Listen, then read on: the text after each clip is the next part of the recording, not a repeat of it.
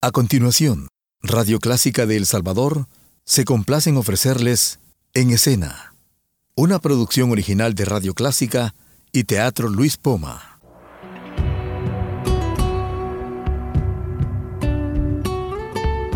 Siempre con usted, Radio Clásica 103.3.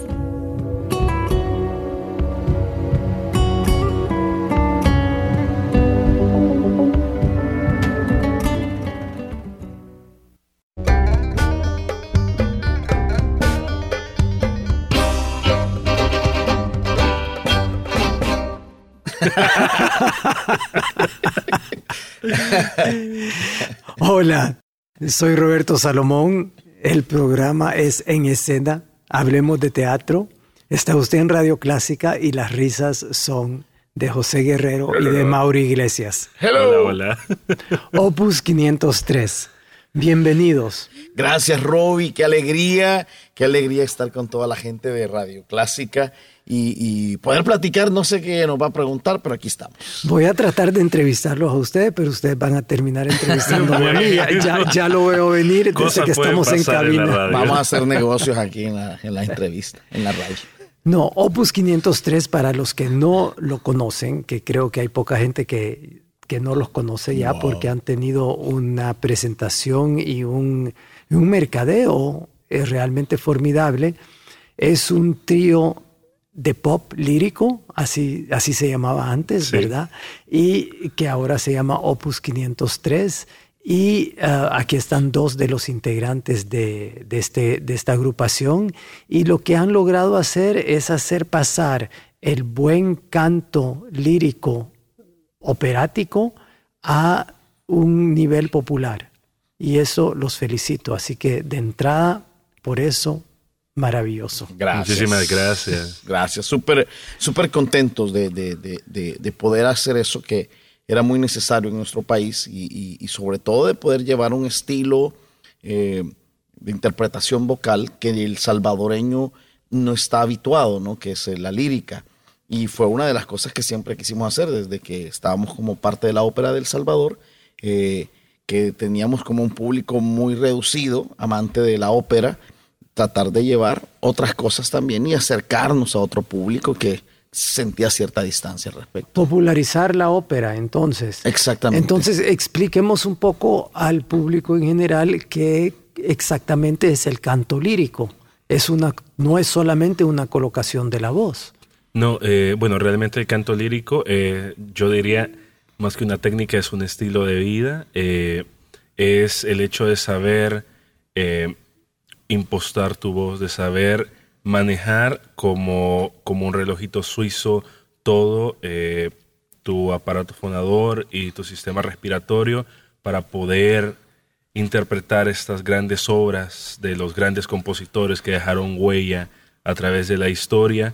Eh, nosotros lo decíamos, eh, el cantante lírico tiene que ser disciplinado como lo es un atleta de alto rendimiento, porque si el aire falta, si un músculo no está lo suficientemente preparado, pueden haber lesiones y no vamos a poder ejecutar las cosas de, de la manera correcta en la que tienen que ser.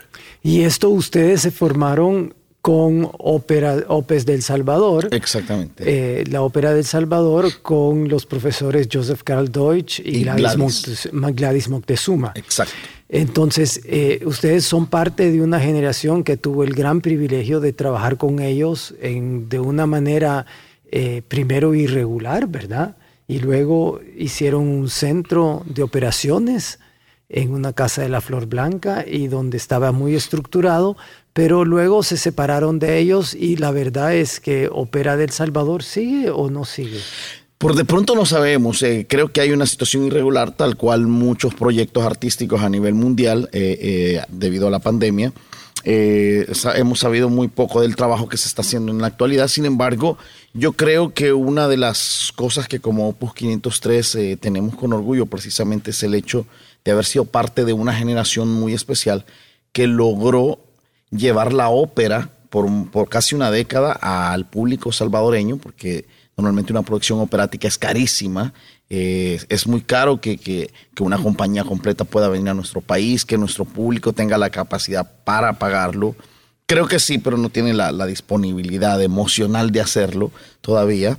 Y así tuvimos la posibilidad, los tres integrantes de Opus 503, de hacer óperas como Carmen, eh, Flauta Mágica, eh, que Reni y Mauro precisamente fueron parte de los, de los protagonistas. Eh, y El Mozote, que fue la primera ópera salvadoreña que se ha logrado hacer, estuvimos los tres juntos. De Luis Herodier. De, Luis Herodier. Y as- es, yo creo que todo ese proceso nos enseñó, eh, primero que éramos muy buenos amigos, que estábamos muy cerca a nivel escénico, eh, que nuestras voces compaginaban muy bien porque no todas las voces líricas se encuadran. eh, y eh, así creo que fue saliendo el destello de lo que iba a ser Opus Pero José, te 503. está saltando algo muy importante. También en el camino aprendieron a actuar, ¿verdad? Totalmente, sí, con, con maestros eh, como marrenderos, eh, Baltasar López. Baltasar López, que también tuvo la oportunidad de dirigirnos, Finlander Funes, que también fue nuestro director, eh, bueno, Marvin Pleites, que nos dirigió una parte de musicales. Entonces, yo creo que tuvimos un bagaje actoral muy interesante.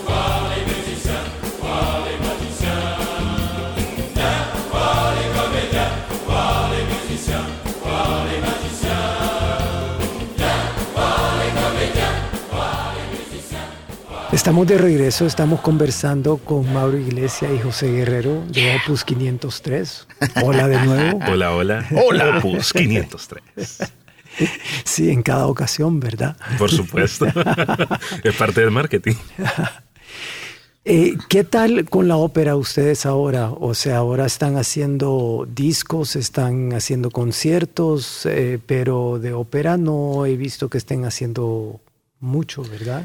¿Tienen Sí. planes? ¿Cómo Eh, están las cosas? Porque Sinceramente, sí. nosotros teníamos un plan juntos, pero Sí. desgraciadamente es un proyecto demasiado grande para hacer en estos tiempos de pandemias. Así es, justamente, bueno, usted ya lo decía, eh, el hacer ópera realmente es un proyecto, es un proyecto titánico que requiere mucho, eh, muchos cantantes, requiere una gran estructura. Actualmente, tanto por la situación del país, la situación de, de- de- de- salud a nivel mundial, eh, se ve complicado, incluso las grandes casas de ópera han parado. Sin embargo, Opus 503 siempre mantiene esa, esa idea de volver a hacer ópera y volver a hacer canto lírico eh, en El Salvador. Justamente mientras todos estábamos guardados en casa, eh, Opus 503 produjo la primera gala lírica eh, Internacional. internacional en línea de El Salvador, donde pudimos tener eh, participantes de Sí, Estados fue Unidos. estupendo, yo lo vi. Sí, fue. Bueno, en medio de todo, esta, de, de todo este barullo en los medios, El Salvador fue noticia en Grecia, fue noticia en España, En Inglaterra. en Inglaterra, por esta gala lírica. Eh, Además con cantantes de primer, de primer nivel, Sí, ¿verdad? totalmente. de hecho, tuvimos... ¿Qué es lo que está sucediendo ahorita aquí? Al revés, es que mucha gente se está pretendiendo ser cantantes líricos ahora y realmente da pena. sí. No vamos a mencionar nombres, No, pero sí. definitivamente. No vamos a mencionar nombres, pero eh, eh, como le decía, ser cantante lírico eh, es algo de toda la vida y es una cantidad de trabajo. Un día eh, estábamos reunidos con, lo- con los chicos de Opus y decimos, ¿y alguien se acuerda cuánto tiempo estuvo estudiando? Les digo, bueno, haciendo números, yo estudié 10 años en la ópera y creo que fui el último en entrar de los tres. Quiere decir que Reni andaba por 12, José por 15 años y aún así un verdadero cantante de ópera nunca deja de aprender, nunca deja de formarse, porque en el momento en el que cree que ya lo puede todo y va a conquistar el mundo, eh, surgen momentos de debilidad y las carreras se pueden esfumar. Y de debilidad, la de debilidad puede ser tanto física como emocional. Totalmente. Lo hemos visto con atletas recientemente en las Olimpiadas, Sí, sí. ¿verdad? La de- como como la, expectativa del público puede dañar a un cantante. Sí, y eso es una, una cuestión que como artistas siempre hay que estar como muy vigilantes también. Pero retomando lo de la gala lírica, para nosotros fue como muy, eh, muy especial. Primero fue la primera gala eh, yo creo que hasta el primer concierto que se transmitió, se transmitió completo por televisión. Hubieron tres canales de televisión que lo, lo, lo, lo pasaron en horarios, no en horarios de las 5 de la mañana, sino que en horarios estelares. Eh, se pudo ver ópera. Se pudo ver ópera en la televisión nacional. Eh, los noticieros también nos reportaron en El Salvador. Tuvimos la participación de cantantes de primer nivel en nuestro país como Connie Palacios, Michelle Tejada, Gracia, eh, González. bueno, los tres integrantes de Opus 503 y con ellos gente como Mario Arevalo, que es eh, cantante salvadoreño pero que vive en Nueva York y que ha estado con la ópera de Nueva York, eh, con la ópera de Hawái, con la ópera de Tampa. Y así estuvimos a la representante de, de, Inglaterra ante, ante la UNESCO, UNESCO, que también una una gran cantante, una gran soprano, eh, tocó el piano. Eh, eh, Además había una cosa bien especial en esas galas, que es lo que ha sucedido durante la pandemia, es que entramos en los hogares de la gente. Exactamente. Eso es fascinante de poder ver cómo, cómo la gente quiere mostrarse dentro de su hogar, porque no es necesariamente como viven, ¿verdad? Sí, totalmente. Pero, y una cosa, cuando hicimos esa gala teníamos, por lo menos los opus, que fuimos los productores, teníamos cuatro meses de no vernos. Entonces nos hablábamos por teléfono, hacíamos videos. O sea, en realidad creo que logramos aprender a manejarnos dentro de esa situación. Y eh, yo creo que fue como algo bien positivo, porque podríamos haber hecho cualquier, cualquier otro tipo de concierto, música tal vez salvadoreña que estamos haciendo en estos días por el Bicentenario, o tal vez más pop lírico, y tomamos la decisión de hacer exclusivamente áreas de ópera.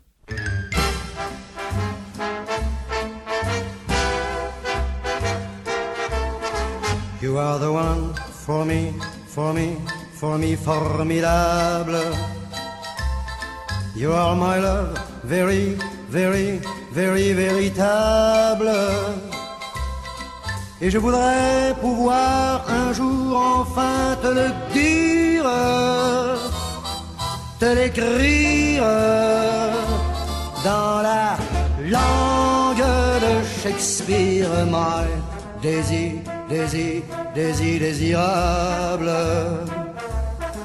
Je suis malheureux d'avoir si peu de mots à t'offrir en cadeau. Darling, I love you, love you, darling, I want you. Et puis c'est à peu près tout. You are the one for me, for me, for me, formidable. Hay una cosa que quiero preguntarles. un cantante lírico ya formado líricamente puede cantar de manera no lírica o se hace daño? Eh, sí puede cantar, sí puede cantar eh, otros géneros. Sin embargo, hay géneros que son, yo diría, eh, el opuesto al, canto lírico, como lo es el flamenco, que implica una técnica en la cual la garganta tiene que... si el canto es rasgado, eh, y mientras más rasgada y dañada se sienta la voz, hay mayor impacto. Sí podría decir que este género es lo opuesto a la técnica lírica.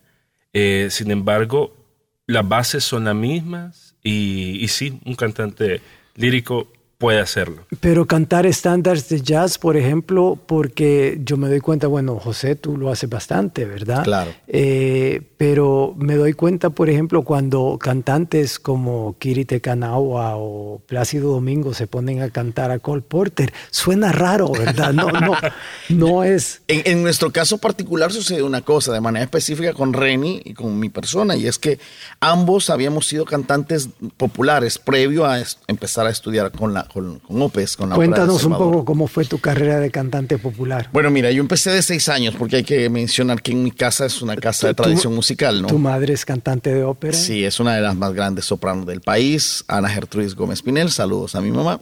Saludos. Este, saludos. saludos de todos. Sí, y Aquí te este, estamos cuidando al hijito. Claro, y bueno, básicamente yo escuché música lírica y sinfonías, creo que desde que estaba en el vientre, ¿no? Eso me acercó mucho a la música clásica. Sin embargo, a mí me gustaba mucho más el jazz, tanto así que, bueno, tenemos nuestro programa acá en Radio Clásica, Sinatra Friends, que originalmente era lo que siempre me atrajo. Por alguna razón eh, que no entiendo, yo creo que mi, ritmo personal pega mucho con el ritmo del jazz.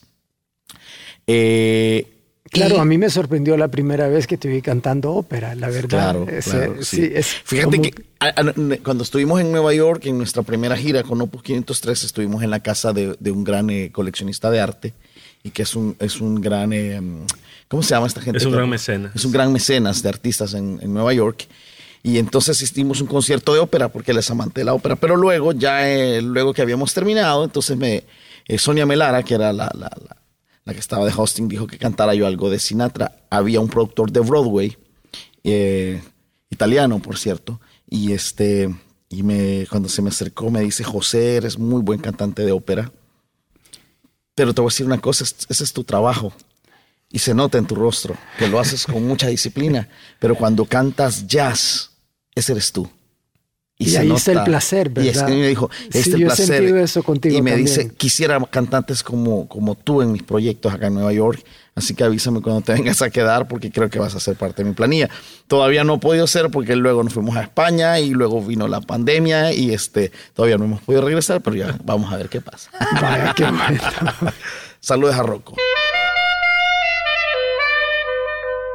Oh, oui, oui, oui, oui, oui. Allez. Allez. Allez.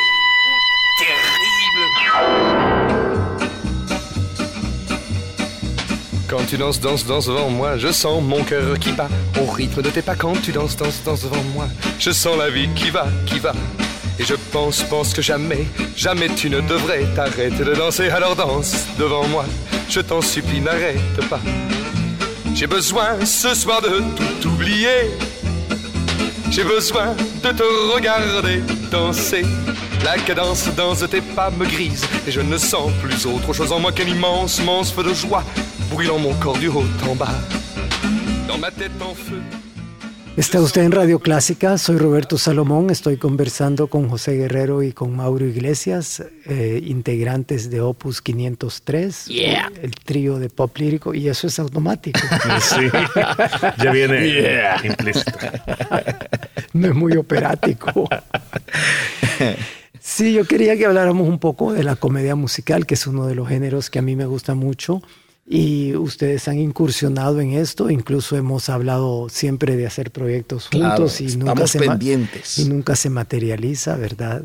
en particular una ópera de Kurt Weill de Bertolt Brecht que se llama La Ópera de Tres Centavos, que algún día la haremos. La haremos, por supuesto, yo no tengo duda de eso. Pero son tantas personas en escena que realmente ahorita no es tiempo de hacer Cosas, cosas de esa magnitud y también se necesitan escenarios enormes, ¿verdad?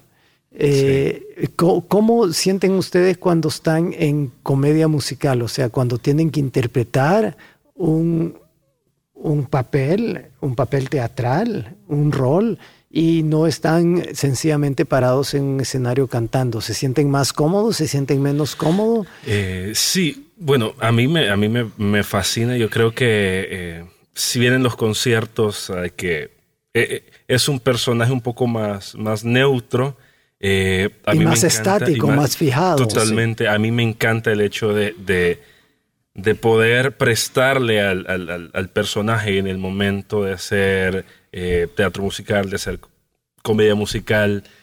Y yo me lo gozo. Yo me gozo eh, porque hay, hay una gran libertad en el escenario. hay una complicidad con el público que yo creo que a todos nos fascina eso, que sentir esa esa complicidad, ese, ese diálogo entre líneas que puede haber con el que está sentado ahí y se está disfrutando el show. Claro, eh, pues yo como vengo del teatro, es, es claro que yo cada vez que veo a un cantante eh, en una sinfonía, en un concierto, en, una, en, una, en un recital de ópera, eh, y que tiene que intervenir con orquesta, yo siempre, me, yo siempre me pregunto, bueno, ¿y cómo hacen para quedarse ahí parado esperando su turno? Cuesta un poquito, pero bueno, mira, yo, yo siento que es una cuestión primero de disciplina. Yo recuerdo con Luis Herodier que nos ponía a estudiar el mozote sin mover los pies y las manos, este, porque yo, en mi caso yo soy medio nervioso Medio. este, y entonces me acuerdo que me ponían una mesa transparente para que no movieran ni pies ni manos para contar el tiempo ni siquiera, para poder lograr, porque era, el Mozote era una ópera muy densa, ¿no? Entonces había que aprender a tener una gran contención física. Sin embargo, la actuación en los musicales nos encanta. Yo, por ejemplo, no siempre se disfruta porque a veces prestas cosas también un poco dramáticas de tu parte. Cuando me tocó hacer el fantasma de la ópera, pues las cosas que le pasan al fantasma son muy, muy intensas, muy, muy, muy fuertes. Entonces, eh, pero al final uno queda como muy complacido. Este año, este año, a principios de año, eh, hemos tenido dos temporadas con una comedia musical, si se puede decir, o una, un, experimento escénico.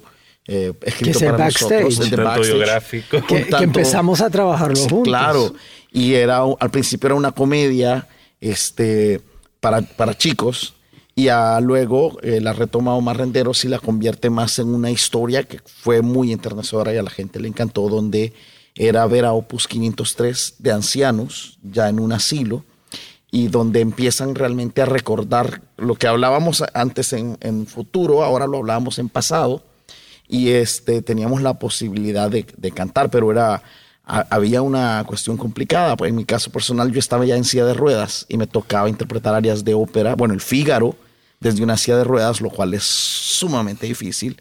Este, eh, y de hecho, bueno, ya la obra ya la vio medio mundo, entonces ya puedo decir, o sea, al final yo moría dando la última nota del Fígaro. y curiosamente la gente se reía, porque no entendían que realmente el cantante estaba acaba de morir, la gente aplaudía y se reía, entonces... Pero es que no era el cantante que había muerto. entonces, eh, yo, yo, creo que lo disfrutamos mucho. Eh, eh, también para nosotros fue una gran experiencia porque era todo el proceso fue hablar de nuestras muertes, ¿no? De, afrontar el hecho de nuestra muerte, de cómo va a ser el día en que ya no estemos los tres juntos, eh, cómo va a ser el día, cómo se va a sentir el otro cuando el otro muera. Entonces, eh, eh, ese trabajo actoral es como muy rico, ¿no? No siempre es una carcajada, pero, Me trae a la mente un fenómeno que hay en Italia que se llama la Casa Verdi. Seguramente han oído hablar de eso. De, hecho, sí, te cuento. La, la, idea surge un poco de eso porque antes de. Nosotros estuvimos en Europa en el 2019 y yo estuve justamente en Milán y donde estaba viviendo era muy cerca de la Casa Verde, entonces tuve la oportunidad de ir como en tres oportunidades.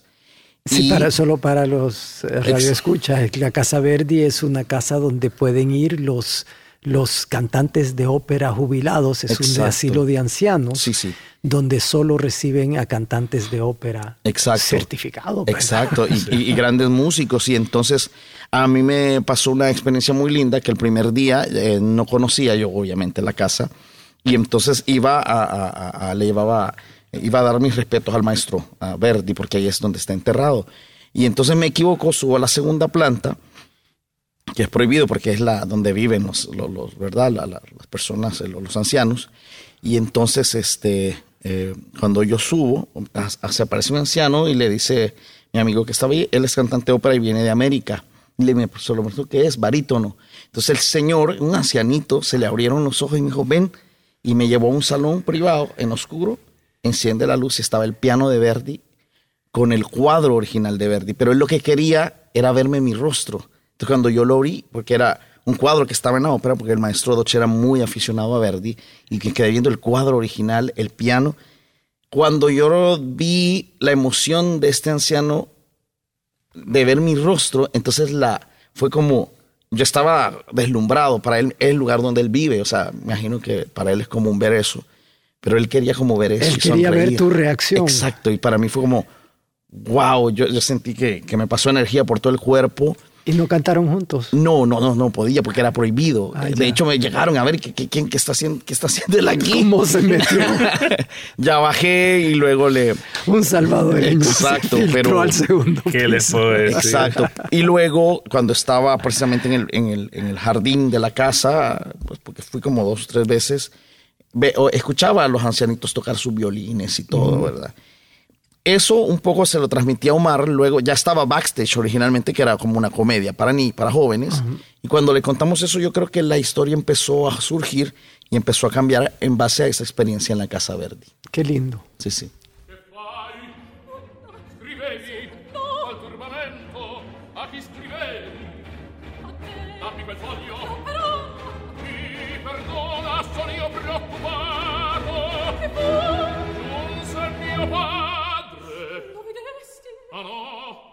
severo scritto mi lasciava, però l'attendo, t'amerà invenerti. Mi sorprendo, lascia che m'allontanare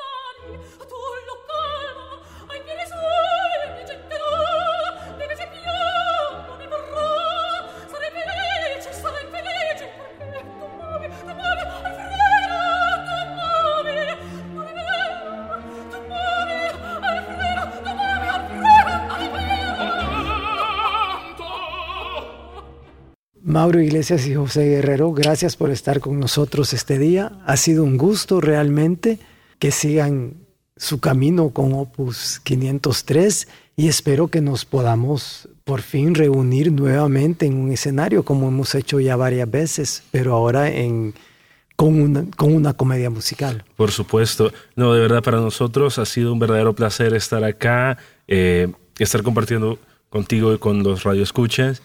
Y por supuesto que tenemos que hacer un trabajo escénico juntos. Creo que ya el tiempo lo demanda, ya demasiado tiempo hemos esperado y nos tenemos que volver a juntar en un escenario. Por supuesto, y la invitación para la gente para que conozca más de nuestro trabajo en nuestra página web que es opus503.com y en nuestras plataformas digitales iTunes, Spotify, YouTube, donde está nuestro más reciente trabajo que es El Carbonero en una versión pop lírica muy linda dedicada al Bicentenario. Eh, y por supuesto que nos sigan en nuestras redes sociales, Facebook, Instagram y Twitter como Opus 503. Gracias. Y el nuestro es teatroluispoma.com y estamos en plena temporada, así que no se pierdan. Hay unas obras excelentes con elencos muy diversos, mucha comedia. Yes. Definitivamente, nada mejor que ir al teatro. Esto fue en escena. Hasta la semana entrante.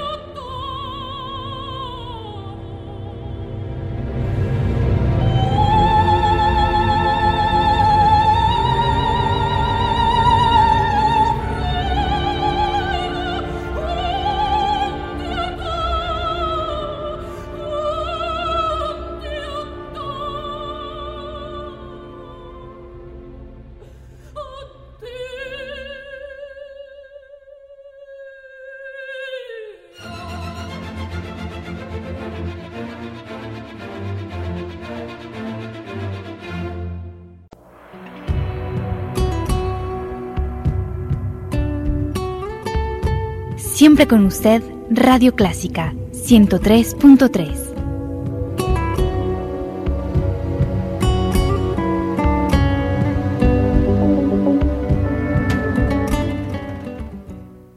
Radio Clásica de El Salvador presentó el programa En Escena, una producción original de Radio Clásica y el Teatro Luis Poma.